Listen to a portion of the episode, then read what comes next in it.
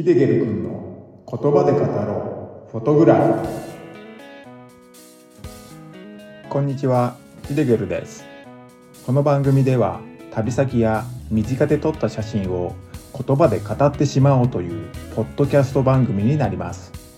撮影地で感じたことや撮影地の情報失敗談なども語っていければなぁと思っています。10分ほどの短い時間になりますが楽しんでいただけると光栄です。メリークリスマス!今日はですねクリスマスっていうことでキラキラな写真の話ですね。クリスマスらしい写真を交えてお話をしていこうかと思いますので最後まで聞いてみてくださいクリスマスはですね、まあ、僕の中では一年の行事の中で一番好きかなって思う行事ですね。最近ではクリスマスって聞いても心はあまりときめかなくなってきましたが、20代の頃はとってもね、ワクワクしてましたね。クリスマスはどこ行こうかな何やろうかななんて毎年思ってました。付き合っていた女性を連れて高級レストランに行きたいなとか、ブランド物のアクセサリーをプレゼントしたら喜んでくれるかななんてね、考えてました。まあでもね、20代の頃はお金もなかったので、考えていた大半はできませんでしたね。結局、家でご飯とか、居酒屋だったり、牛丼屋、ラーメン屋。これがね、大半でした。プレゼントなんかも、ブランド物のアクセサリーなんかは、到底買えなくて、安物のマフラーだったり、手袋だったりをプレゼントしてました。それでもね、喜んでくれた当時の女性は、今の奥さんでもあります。なんかね、クリスマスって聞くと、無性に当時のことを思い出しちゃうんですよね。楽しかったなーってね。もちろんね、今も楽しいんですけど、楽しさの度合いが違うというか、ジャンルが違うというか、若い頃は何でもできると思ってましたからね。何でも自分の思い通りになる。そんなように思ってました。まあでもね、現実はそんなに甘くはないっていうことをね、この後知るわけなんですけれども、まあ、だからってね、昔に戻りたいとかは全然思ってなくて、今っていうね、時間をめちゃくちゃ楽しんでます。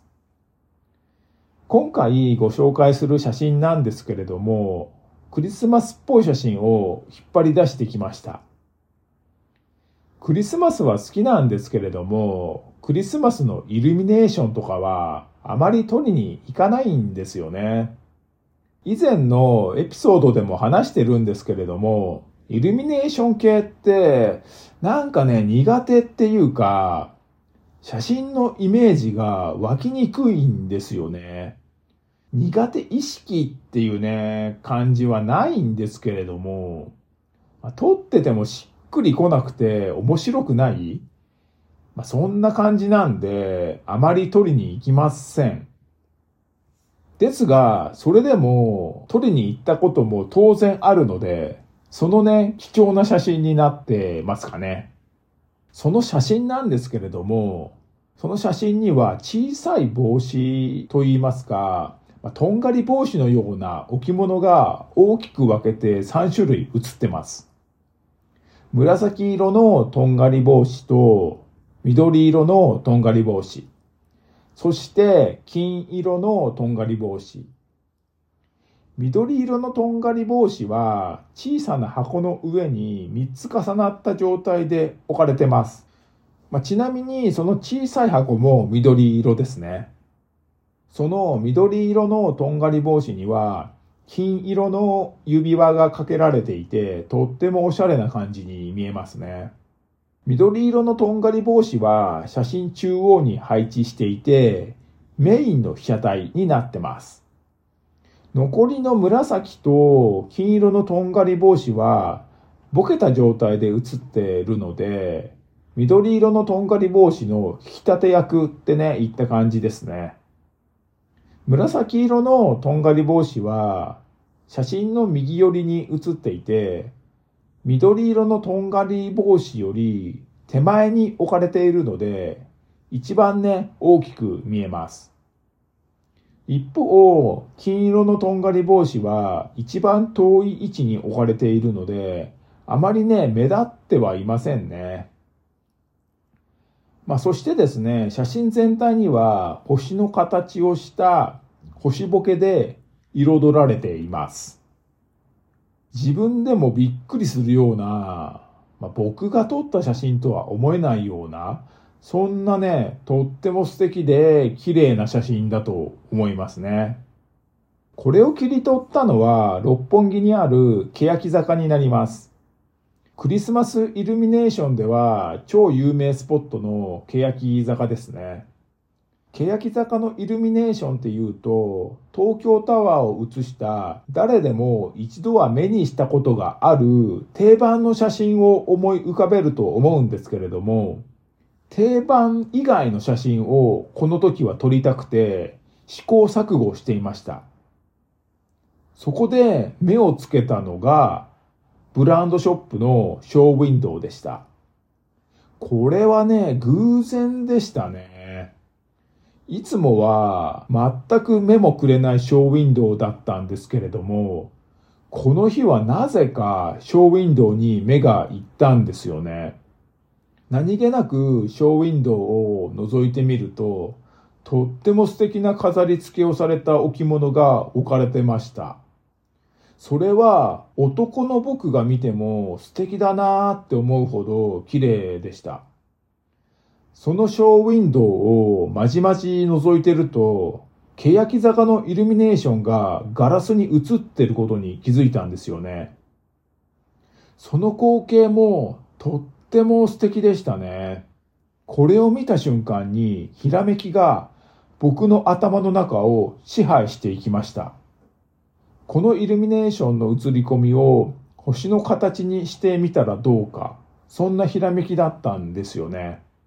そうしたら心がワクワク踊ってきて、写真のイメージがどんどん湧いてきました。一気に楽しくなってきたんですよね。こうなったらね、あとは簡単でしたね。叱るべきレンズに変えて、ファインダーを覗いて写真を撮ってみると、イメージ通りの写真がそこに浮かび上がっていました。嬉しかったですね。こんな写真も撮れるんだなーってね。次の瞬間ね、しんみりしちゃいましたからね。気づくと時刻は夜の10時を過ぎていて、家に帰らなくてはいけない時間になってたんですよね。まあ、次の日も4時起きってね、早かったんで、この写真を撮れたことで、満足もできましたし、いい仕事したなーなんてね、感じで、家に帰る途中も、ウキウキしてましたね。はい。では、今回は、今日はクリスマス、キラキラな写真の話ということで、できるだけクリスマスらしい写真を引っ張り出してお話をさせていただきました。2023年の今年もあとわずかになってきちゃいましたね今日ってねいうクリスマスの日が皆さんにとって良い日になることを心から願っています。ちなみに僕はですね出張になってしまって今頃家を離れて宇都宮に来てると思います。今年は家族と過ごせないクリスマスになってしまいましたがたまにはこういうクリスマスもいいのかななんて前向きに考えてますね。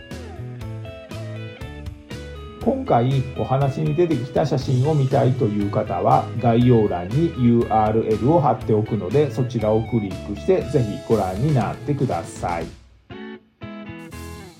この番組のご意見ご感想質問などがありましたらこちらも概要欄に Q&A コーナーを設けていますのでお気軽に書き込んでくださいそれでは最後までご視聴ありがとうございましたヒデゲルでした。